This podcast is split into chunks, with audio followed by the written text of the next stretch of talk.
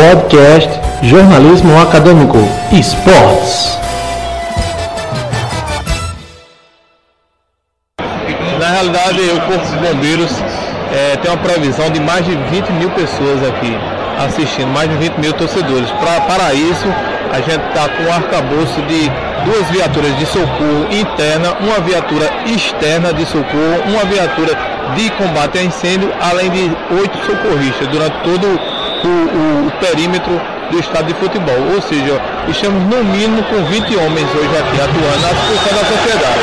Essa preparação, desde a saída do quartel para chegar ao estádio, ela dura mais ou menos quanto tempo?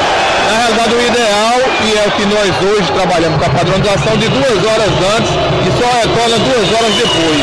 Tem a questão de acidente automobilístico também, após, tem a questão, a questão de, de acidentes através de embriaguez, de confusão, briga, é, questão de, de arma branca, como foi pego no início. Então, o período antes do jogo são duas horas, após o jogo mais duas horas. E em relação às ocorrências mais normais dentro do estádio, quais são elas? Desmaios. O alcoolismo. Geralmente, queda de pressão e geralmente alcoolismo. Ok, Capitão Fábio, obrigado pela conversa no jornalismo acadêmico. Bom trabalho. Bom trabalho, tudo de bom, como o momento à disposição. Olha o gol, olha o gol, olha o gol, olha o gol, olha o gol.